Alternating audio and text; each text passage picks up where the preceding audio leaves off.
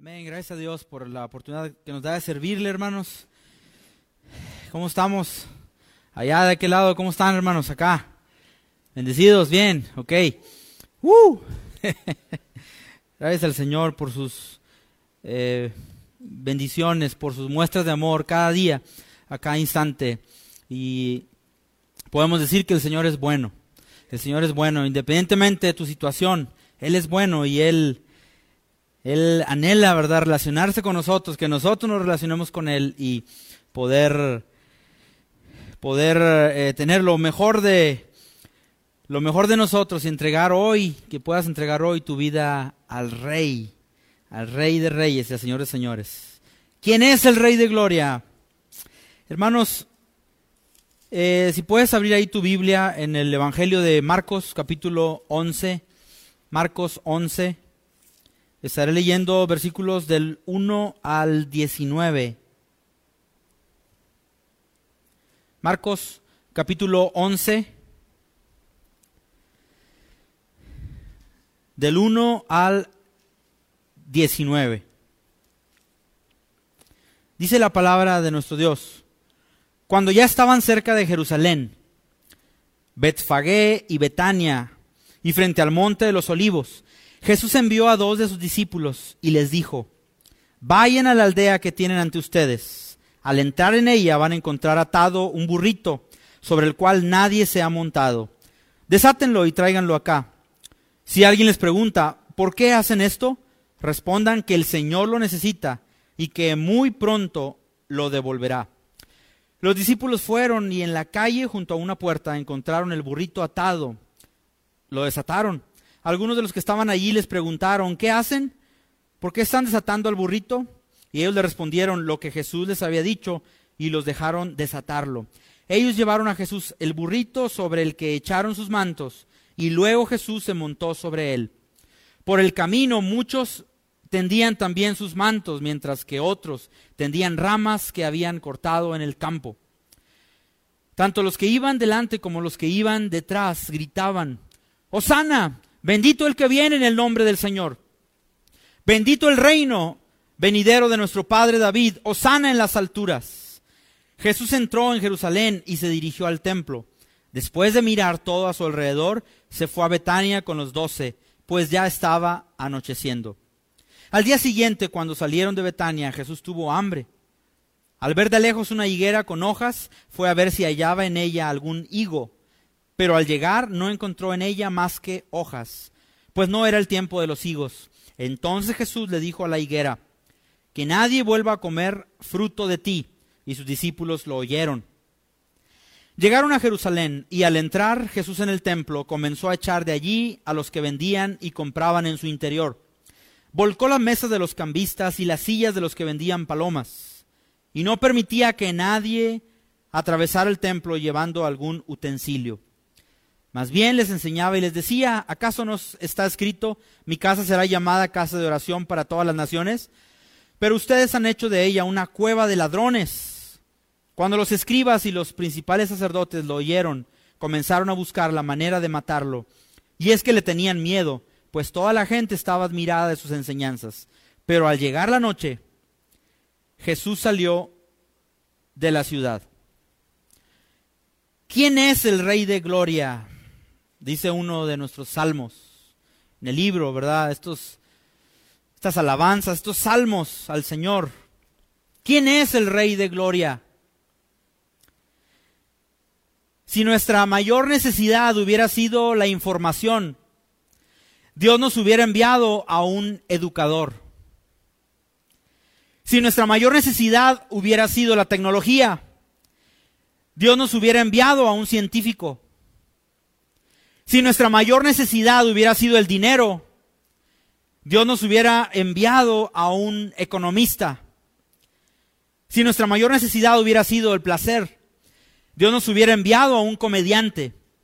Pero nuestra mayor necesidad fue el perdón. Así que Dios nos envió a un Salvador. ¿Quién es el Rey de Gloria? Mis hermanos, vamos avanzando en la narrativa de Marcos ya entrando a la semana de pasión. Pero hasta ahora Marcos nos ha mostrado a Jesús, introduciendo a sus discípulos en la comprensión de su persona, de su obra y de su propia misión. Ahora se trata de la realización de esta obra que se desarrolla en dos tiempos. Uno es el conflicto en Jerusalén que estaremos abordando y la pasión y resurrección más hacia adelante. ¿Qué tiempos, hermanos, los que de los que hemos estado leyendo? ¿Cómo Jesús entra en Jerusalén? No viene en un caballo. Jesús entra en Jerusalén como el Salvador humilde. Esto que hemos leído, ¿verdad? Que bien lo llamamos la entrada triunfal a Jerusalén. Estaban ya cerca de Jerusalén. Y se nos habla ahí de dos de dos eh, villas o localidades, Betfagé y Betania, frente al monte de los olivos. Hermanos, Jesús y sus discípulos, junto con otros peregrinos, ahora se estaban acercando a Jerusalén. Esta meta a la que había señalado su ministerio por mucho tiempo, esta ciudad Betfagé, que quiere decir la casa de los higos verdes, qué rico, ¿no? y Betania, la casa de los dátiles. Eran dos pueblos pequeños situados en los declives del monte de los olivos. Al parecer uno es un suburbio y el otro estaba a tres kilómetros de Jerusalén. Como el Señor les dice, ¿verdad? Vayan a la aldea que tienen ante ustedes. Y el Señor da unas instrucciones muy muy adecuadas, ¿verdad? Muy, eh, tienes que hacer esto así, así, así. Al entrar en ella van a encontrar atado un burrito sobre el cual, eh, detalles importantes, sobre el cual nadie ha montado. Desátenlo y tráiganlo para acá. Si les preguntan algo, ustedes díganle, bueno, el Señor lo necesita. Qué, qué, qué buena salida, ¿verdad? O qué buena indicación obedecida. El Señor lo necesita. Como si fuese una, una palabra, ¿verdad? Eh, eh, mágica o adecuada. Jesús dijo eso y ellos simplemente lo, lo llevaron a cabo. Y que muy pronto se les devolverá. Los discípulos hicieron tal cual, hermanos. Y eh, traen el burrito. Ellos llevaron a Jesús el burrito sobre el que echaron sus mantos y luego Jesús se subió sobre él. La gente esperaba a Jesús en un caballo. La gente esperaba otro asunto. Sin embargo, ya el ciego Bartimeo en el pasaje anterior le había dicho, Jesús, hijo de David. Entonces ya, al parecer este secreto mesiánico ya, ya se iba ventilando, ¿no? Pero unos creían, otros no creían. El Señor lo necesita, esta palabra importante, y pronto lo devolverá. Era suficiente razón para dedicar su propiedad al servicio del Señor. ¿Quién seguiría o quién seguirá el ejemplo de este seguidor anónimo? Jesús tenía muchos discípulos. No lo sabemos por nombre. Era tanta su fama que Jesús tenía muchos discípulos. Seguramente el dueño de este burrito era uno de estos seguidores anónimos. Pero ¿por qué Jesús escogió ir montado a esta santa ciudad en un burrito? ¿Por qué? ¿Por qué fue de esta manera? Había un propósito y era cumplir la profecía de Zacarías 9:9.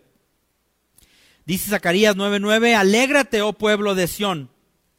Grita de triunfo, oh pueblo de Jerusalén. Mira, tu rey viene hacia ti. Él es justo y victorioso, pero es humilde, montado en un burro, montado en la cría de una burra. Ya estaba esto pronosticado. Pero el judaísmo no esperaba esto. Y como consecuencia no podían entender ni asimilarlo. El propósito del Señor, hermanos, no era destituir a Roma sino romper el poder del pecado. Su papel de Mesías todavía estaba velado para el pueblo por su ceguera, un hecho que hizo llorar a Jesús sobre su ciudad. Ahí eso lo encontramos en Lucas 19, 41 y 42. Usted lo puede eh, ver con detenimiento. Pero hermanos, ¿quién es el Rey de Gloria? Es Cristo Jesús. ¿Quién vino a buscar y a salvar lo que se había perdido? Es Jesucristo. ¿Quién es aquel que le debemos toda la gloria, todo el reconocimiento, todo el honor? Es Dios mismo. Es el Hijo de Dios que estaba entrando en Jerusalén hacia una semana de pasión, de sufrimiento, porque la gente tenía necesidad, mucha necesidad. La gente necesitaba y clamaba, hermanos, por un libertador. Eso es lo que ellos querían, lo que ellos sabían. Ellos necesitaban y clamaban por un libertador. Vemos al partir del versículo 8, dice, por el camino muchos tendían también sus mantos, mientras que otros tendían ramas que habían cortado en el campo. Tanto los que iban delante como los que iban detrás le gritaban, Osana, bendito el que viene en el nombre del Señor, bendito el reino venidero de nuestro Padre David, Osana en las alturas. Hermanos, la gente necesitaba y hoy en día necesitamos a un libertador. Lo hemos dicho ya, pero ellos pensaban en una cuestión terrenal.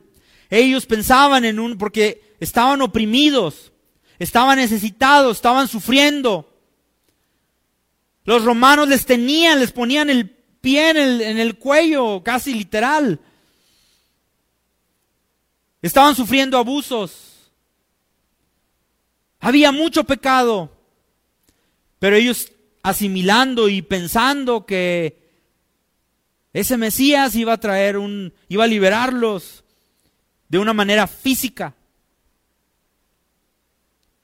presencial o terrenal, humana, para quitar la esclavitud esa de los que los romanos tenían hostigados. La gente hoy en día también clama por un libertador. Hermanos, Jesús se sentó sobre el asno y partió hacia Jerusalén.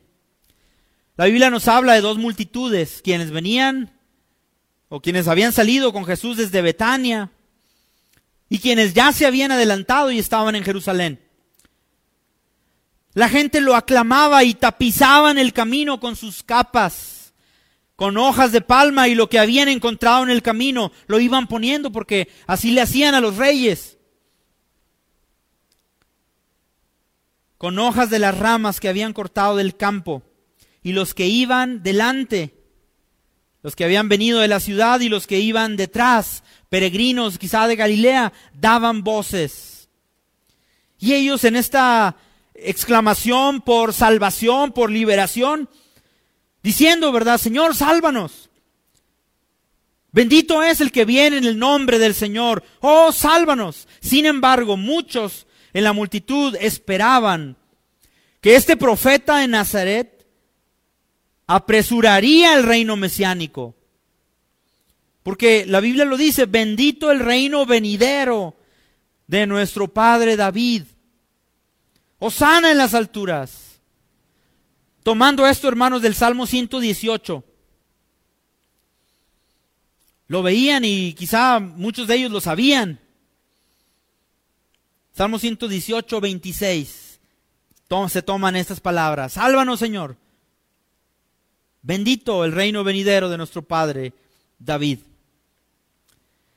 Pero ellos también deberían haber recordado Isaías 53, mas el herido fue por nuestras rebeliones, molido por nuestros pecados, el castigo de nuestra paz fue sobre él, y por sus llagas, su llaga, fuimos nosotros curados. Qué impetuoso y exuberante, hermanos, y qué entusiasmo, qué situación tan desenfrenada, quizá alborotadora y en su clamor. Ellos anhelando por salvación, por liberación, pero una liberación política, una liberación terrenal.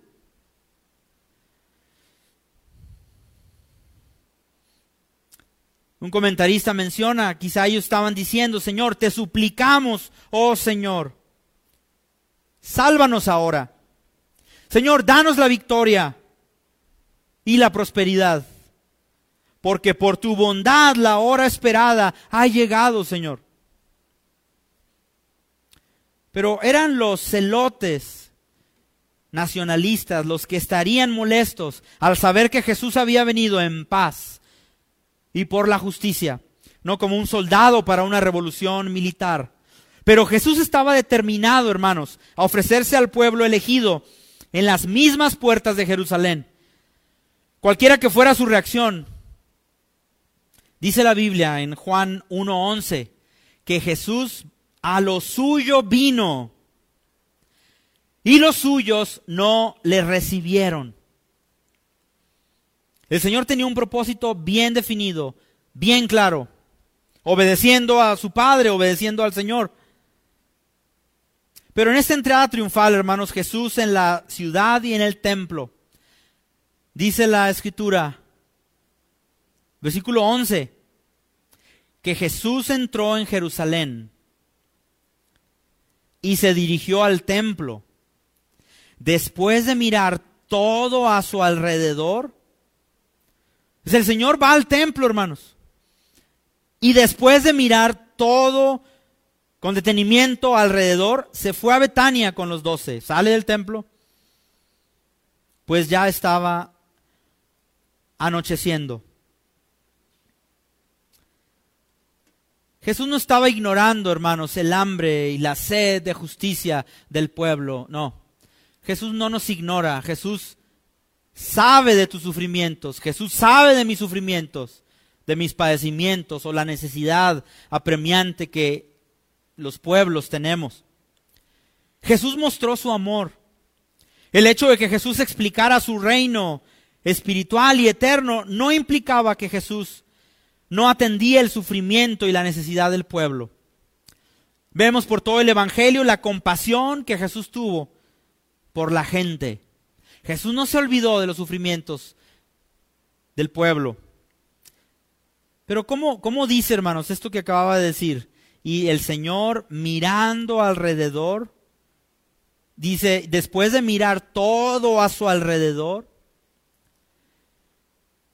ahora sí que el Señor es muy observador. Y el Señor nos ve, el Señor te ve. Y el Señor en aquel tiempo, al entrar al templo, observó todas las cosas. Hermanos, eran tiempo de transición, una gran transición, grandes cambios. Entraba la semana de pasión. Iba a ser una gran transición de los cambios de, esta vida religiosa, de esta vida de rituales, de esta vida de eh, tantos rituales en tanto alimentación y en una serie de reglamentos porque Jesús vino a cumplir la ley. Después de mirar todo a su alrededor, se fue a Betania con los discípulos, con los doce, pues ya estaba anocheciendo. El antiguo pacto también estaba anocheciendo. Era un momento de transición, de cambios. ¿Cómo no iba a haber dolor? ¿Cómo no iba a haber eh, toda una observación de, de lo antiguo hacia lo nuevo? Previo, ¿verdad?, a su padecimiento, a sus sufrimientos como este siervo sufriente, Jesucristo, Hijo de Dios.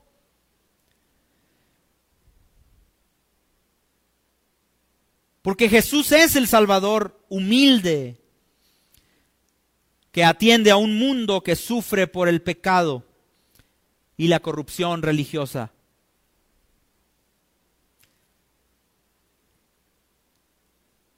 ¿Ha sufrido por la corrupción religiosa? ha sufrido por el pecado, por tu pecado, por tus pecados. Jesús es el Salvador, humilde. Y hermanos, en, la, en el siguiente eh, párrafo a considerar, vemos cómo Jesús inhabilita lo que no da fruto. Dice, ¿verdad? Al día siguiente, ellos habían, se habían ido eh, a quedar, eh, es como si se iban a quedar a, Betania, suponiendo en frontera, o iban hacia, hacia Castaños. No creo frontera, sería más la, comparación. De noche allá, en, durmiendo en casa de, de amigos, y de día en Jerusalén. Dice la escritura, al día siguiente, cuando salieron de Betania, Jesús tuvo hambre. Al ver de lejos una higuera con hojas, fue a ver si hallaba en ella algún higo pero al llegar no encontró en ella más que hojas, pues no era el tiempo de los higos. Entonces Jesús le dijo a la higuera, que nadie vuelva a comer fruto de ti. Y sus discípulos lo oyeron. Vemos cómo Jesús inhabilita, hermanos, lo que no da fruto. Era ya el lunes. Jesús y los discípulos volvieron a Jerusalén, de la villa esta vecina de Betania. Y al parecer este iba a ser el programa. Allá durante el día en Jerusalén y Betania por la noche. Era muy temprano. Y Jesús dice la Biblia que tuvo hambre. Y viendo de lejos una higuera que tenía hojas, fue a ver si hallaba algo en ella, pero él no encontró fruto. La falta de fruto en su árbol, hermanos, era prueba de su esterilidad. Lo que siguió fue otra parábola en acción. Hermanos, esta semana sería un encuentro con un judaísmo estéril, sin fruto, una religión infructuosa, sin fruto, que prometía mucho, pero no daba nada. Cuando Jesús le dijo a sus discípulos, estaba diciendo, hermanos, simbólicamente, la segura perdición de la ciudad santa. Jesús inhabilita lo que no da fruto. ¿Te has puesto a pensar la, quizá en la religión, en la religiosidad que has estado inmerso, que has estado viviendo? ¿Te ha dado fruto? ¿Te ha acercado más a Dios? Los sistemas que el Señor, es como si el Señor hace, ¿verdad? Una, una, una reseteada, un reinicio. Y el Señor empieza a eliminar lo que no da fruto. Pero pensando en la vida, pensando en los sistemas religiosos, pensando no sé, en la iglesia, en el funcionamiento, en tu familia. Y alguien lo compara, ¿verdad? Y dice, bueno, esta cuarentena es como un reinicio, como un reseteo, como, eh, Señor, ¿qué tienes para mí de, de nuevo? Como una transición, precisamente. Una lección divina sobre la hipocresía y esterilidad espiritual de Israel. Si ya no da fruto, el Señor lo inhabilita. Y el Señor viene a hacer nuevas todas las cosas. Como a ti te puede hacer nuevo, una nueva creación, una nueva persona, en un nuevo nacimiento. ¿Qué ya no está dando fruto? ¿Qué sistemas ya no están dando fruto? Y el Señor dice, ¿verdad? Que nadie vuelva a comer fruto de ti. Esto lo escucharon, dice la escritura, los discípulos. Vemos, hermanos, cómo Jesús confronta la corrupción religiosa. Y de ahí se va otra vez al templo, que ya lo había visitado el, eh, día anterior, pero nada más había entrado, había visto todo y se había salido. Jesús confronta la corrupción religiosa. Pero hermano, Jesús, este Salvador humilde, que atiende a un mundo que sufre por el pecado y la corrupción en todos los niveles, incluso en la corrupción religiosa.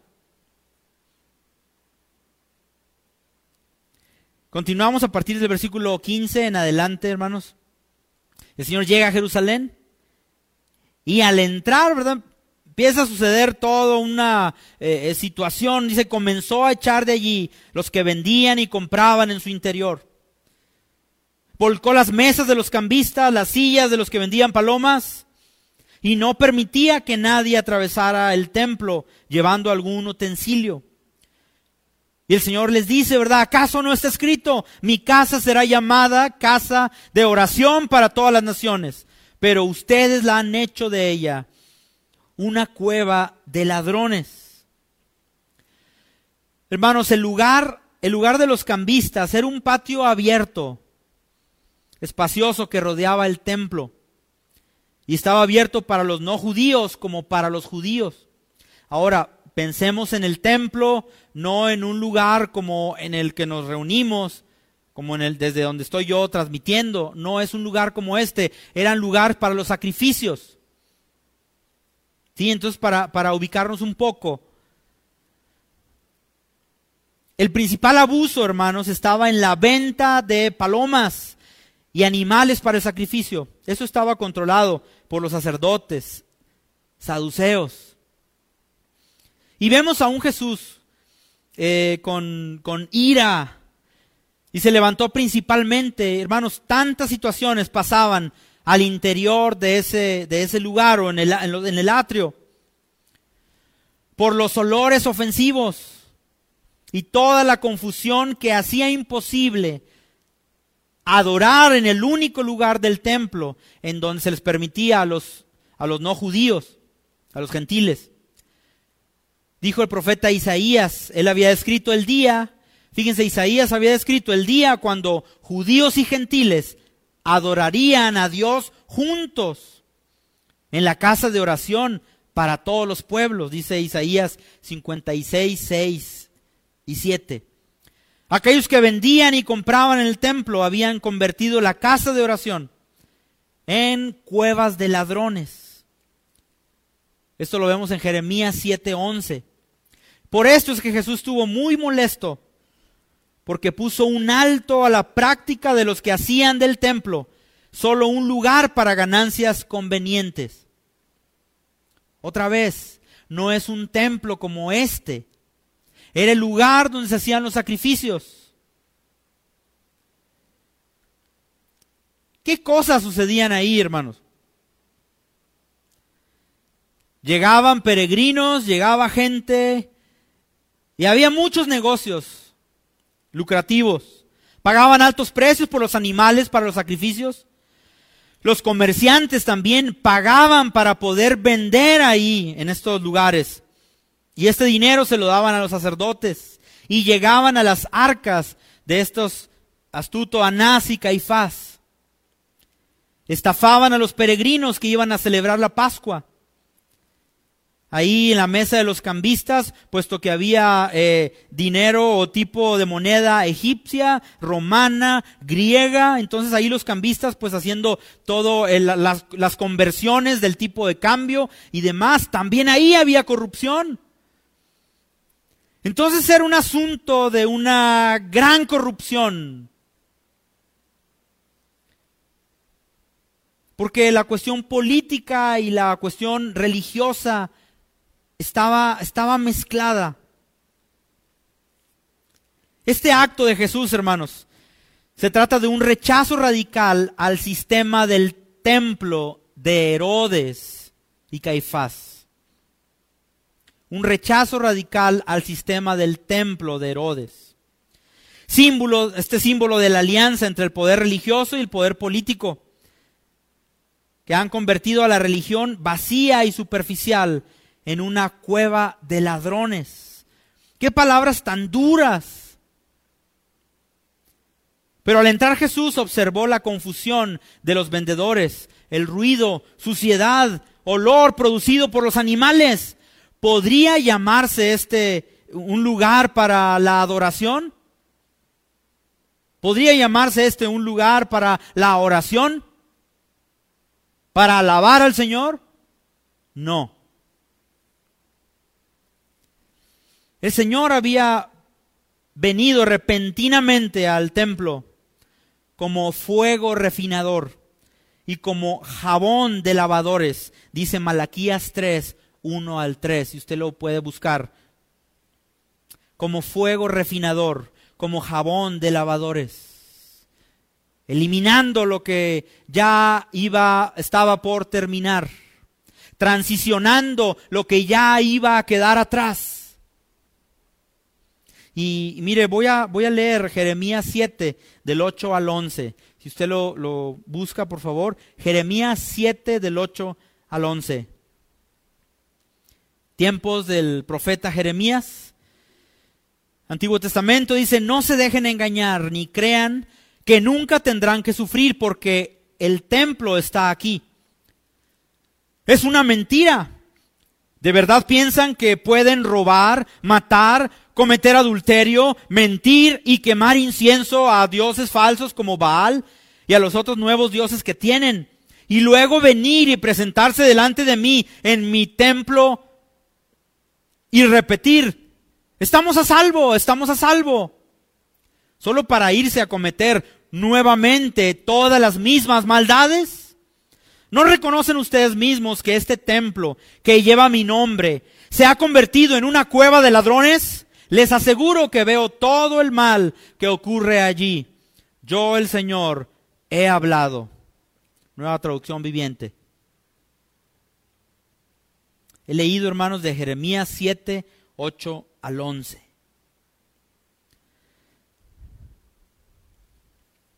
Al maldecir a la higuera, hermanos, y purificar el templo, Jesús realizó dos actos simbólicos y proféticos con un solo significado. El Señor estaba prediciendo la caída de un Israel infructífero.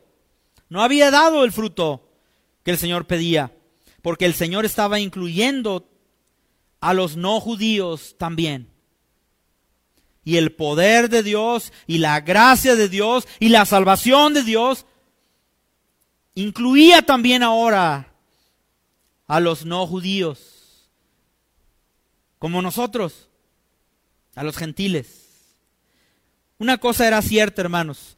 Jesús se manifestó como el Señor del templo. ¿Es Jesús el Señor de tu vida?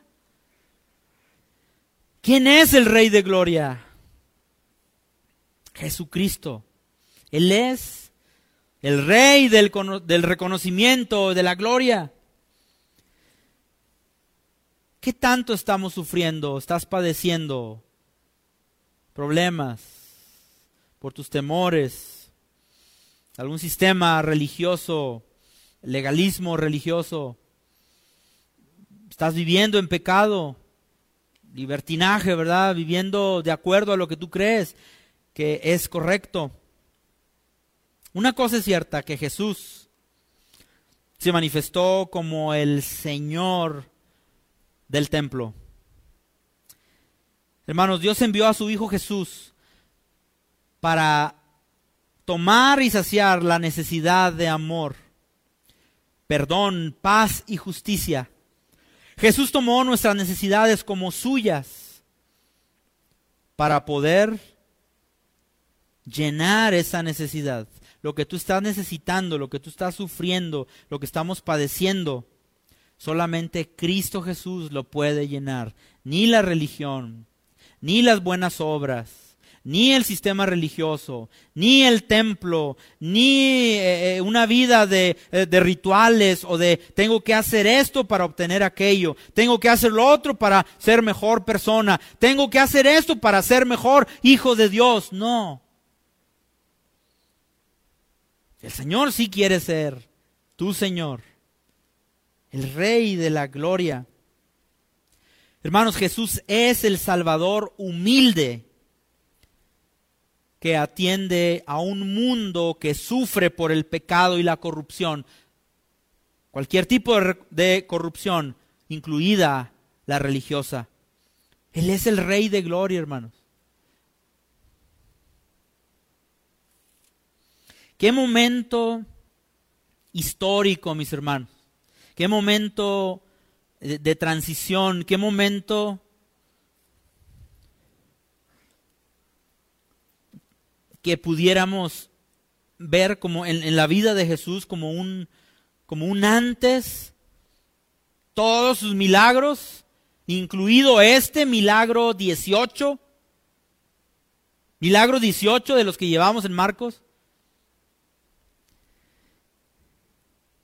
el de la maldición de la higuera estéril, y el Señor va avanzando. El Señor tiene un, poder purificador, sanitizador, que, es sanitizante ni que nada. El Señor quiere realmente, verdaderamente purificarnos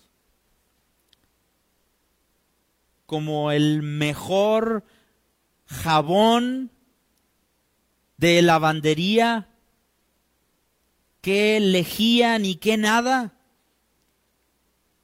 Solamente Él puede limpiar, quitar tu pecado. Él es el Salvador humilde. Por eso entonces ellos no asimilaban, esperaban a un reino terrenal, cuando el reino del Señor es espiritual. ¿Quién es el Rey de Gloria? Dice el Salmo. El Señor fuerte y poderoso.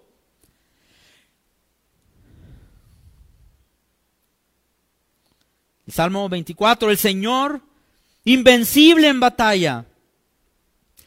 Ábranse portones antiguos, ábranse puertas antiguas y dejen que entre el Rey de Gloria. ¿Quién es el Rey de Gloria? El Señor de los ejércitos celestiales. Él es el Rey de Gloria. Y Él quiere reinar en tu vida. Cuando en el trono de nuestra vida hemos puesto otro tipo de reyes, como el dinero, como el materialismo, como mi, lo que yo soy, lo que yo pienso. Como... Y el Señor, precisamente, Él nos quiere librar, liberar de nosotros mismos, de nuestras bajas pasiones, de nuestro pecado. ¿Quién es ese que va a reinar? ¿Quién es ese que nos va a quitar este eh, dominio de los romanos? Era Cristo Jesús. Él vino a lo suyo, con su propósito bien claro, bien establecido, pero los suyos no le recibieron. ¿Se repetirá eso con nosotros? Él con un propósito bien claro, viniendo a ti y a mí a todos, pero pudiéramos decir, no, no lo asimilo bien, todavía no, todavía eh, más tiempo. Nos pudiera pasar que lo mismo a los mismos judíos y los suyos, su pueblo, su raza, no le recibieron. Amigos, Jesús vino a quitar tu pecado. Jesús vino a salvarte de tu pecado, del poder del pecado en tu vida. Jesús vino a derribar la falsa de religión, cualquiera que ésta sea. Jesús vino a traernos un nuevo pacto. Jesús vino a relacionarse con nosotros. Jesús vino a quitar ese sistema del templo. Jesús vino a cumplir la ley. Jesús vino a darnos una nueva vida. Jesús murió por ti y por mí. Jesús vino a cargarte en sus hombros y llevarte al redil, a quitarte la venda de los ojos, para que formes parte de su familia, la familia de la fe. Para eso vino Cristo. El Señor Jesús, tiempo eh, después, ¿verdad? Que todavía no hemos abordado, Pero el Señor ya ha anunciado que Él va a padecer, que Él va a sufrir, que le van a golpear, que va a ser lastimado y todo para tener la peor de las muertes, la muerte de cruz, y dando su vida en rescate por ti y por mí. Ahorita, ¿verdad? Que estamos en esta pandemia, ¿qué, qué será algo más grande que el coronavirus. Hablando de maldad, el pecado del hombre, de la raza humana. Algo más grande que la lepra, el pecado del hombre. ¿Cuál será la pandemia más grande de todas? Es la muerte espiritual, la separación que se encuentra en el ser humano porque somos pecadores. Es la más grande y la más terrible de los... Y es contagioso. Y cuando nacemos, lo traíamos ya en nuestro ADN. Sin Dios, en muerte espiritual, apartados de Él, lejos de Cristo pero sabes algo, lo más grande que todo es el poder de Cristo Jesús. ¿Quién es ese Rey de Gloria? Es Cristo el Salvador. Entonces, al, al, ver mi vida ante este texto, al ver mi vida ante el Maestro, al considerar mi vida en lo que hizo Jesucristo, en quién fue Jesucristo, en los 33 años de Jesucristo, en lo que Jesucristo enseñó y nos encargó que a sus seguidores que lo enseñáramos estas cosas que Jesucristo enseñó. Y puedo considerarme si estoy o no viviendo el Evangelio de Jesucristo. Todo quien esté viendo esto poder considerar, ¿estoy viviendo de acuerdo al Evangelio de Jesucristo? No solo si me digo cristiano, no solo si me digo católico, no solo si me digo, no sé, de otra religión. ¿Realmente estoy viviendo en los pasos del Maestro? ¿En la obra de Cristo? ¿Realmente estoy viviendo el Evangelio de Jesucristo? Esto me lleva a verme a mí como pecador, como perdido, como condenado, como sucio. Y, no solo, ¿verdad? Este, ah, yo soy cristiano. Pero realmente yo necesito tener un encuentro personal con Dios, con Cristo Jesús. Porque es el pecado quien me separa de Dios, me inhabilita de Dios. Estoy destituido de la gloria de Dios gracias a que soy pecador, lo dice Romanos 3:23. Porque la paga del pecado es muerte, mas el regalo de Dios es vida eterna en Cristo Jesús nuestro Señor. Romanos 6:23. Es necesario, hermanos, para poder tener una vida abundante, una vida nueva, es necesario que yo me, el Señor y pueda tener una reconciliación con Dios a través de su Hijo Jesucristo porque Él es el Rey de Gloria, Él es el único suficiente medio de salvación. No hay otro nombre bajo el cielo, dice la Biblia, dado a los hombres en quien podamos ser salvos. Solamente Cristo, solo Cristo salva. Él ha mostrado su amor para ti y para mí, en que aun siendo tan malos, tan pecadores, Cristo murió por nosotros. ¿Qué necesito hacer? Creer en Él, poner mi confianza en Él, arrepentirme de mis pecados. Dice la Escritura, porque de tal manera amó Dios al mundo, que ha dado a su Hijo unigénito para que todo aquel que en Él cree no se pierda, mas tenga vida eterna. ¿Quién me dará vida eterna? ¿La religión? No. ¿El dinero? No.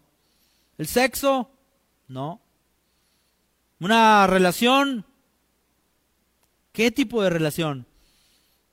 Lo que necesitamos es verdaderamente tener una relación con Dios. Hoy podemos tomar la mejor decisión de nuestra vida y decirle, Señor, sí, creo en ti, Señor, te acepto en mi corazón, sí, Señor, toma el control de mi vida, Señor. Recibir a Jesús creyendo en su nombre y reconociendo que Cristo, que Él es suficiente para cubrir mis faltas ante Dios. ¿Quieres tomar la mejor decisión de tu vida? ¿No has estado satisfecho con la religión? No. Solamente Cristo nos basta. Él es suficiente. Vamos a orar. Vamos a orar, hermanos. Le invito a nuestros amigos y a los hermanos orando en este momento para que el Señor nos siga quebrantando, nos siga tocando. Y considerémonos ¿Estoy viviendo de acuerdo al Evangelio de Jesucristo? ¿Estoy viviendo de acuerdo a la manera del Hijo de Dios? ¿A su andar, a su caminar, a lo que Él enseñó, a lo que Él dijo? Y podamos hoy hacer un compromiso con Él. Vamos a orar, hermanos. Es un momento muy importante, Señor Jesús. Señor, me doy cuenta que soy pecador. Reconozco que soy pecador. Reconozco que necesito tu ayuda, Señor. Reconozco que he hecho lo malo delante de ti, Señor. Y he, te he entristecido grandemente, he hecho daño a mí mismo. Señor, hoy creo que tú moriste y resucitaste de la muerte, que vives hoy, Señor. Confío en que solamente tú puedes darme una vida nueva, que solamente tú puedes perdonarme pecados, Señor. Yo confío que solamente tú, tú puedes venir a morar en mi vida. Me darás una vida nueva, tú como mi Señor, como mi Salvador, como mi Rey. Doblego mi vida, Señor, ante ti. Doblego mi voluntad ante tu voluntad. Y creo, Señor, que tú eres el Hijo de Dios. Por favor, Señor, gobiername, contrólame. Entra hoy a mi vida, Señor, y sálvame. Gracias, Señor, por escucharme y por darme una vida eterna. Gracias por perdonarme, Señor. Haz los cambios que tengas que hacer, Señor. Si hay cosas caducas en mí, Señor, quítalas, elimínalas. Si hay cosas infructuosas, Señor, cosas sin fruto, cosas que ya, Señor, ya quita, Señor. Y dame un nuevo corazón. Un nuevo inicio, Señor. Quiero nacer de nuevo, Señor. Ven a mi vida y haz los cambios necesarios. Transfórmame, Señor, en mí. Gracias Señor por darme vida eterna. Gracias Señor por tu sacrificio. Te alabo. Señor, tú eres el Rey de Gloria. Amén. Amén. Gracias a Dios, hermanos.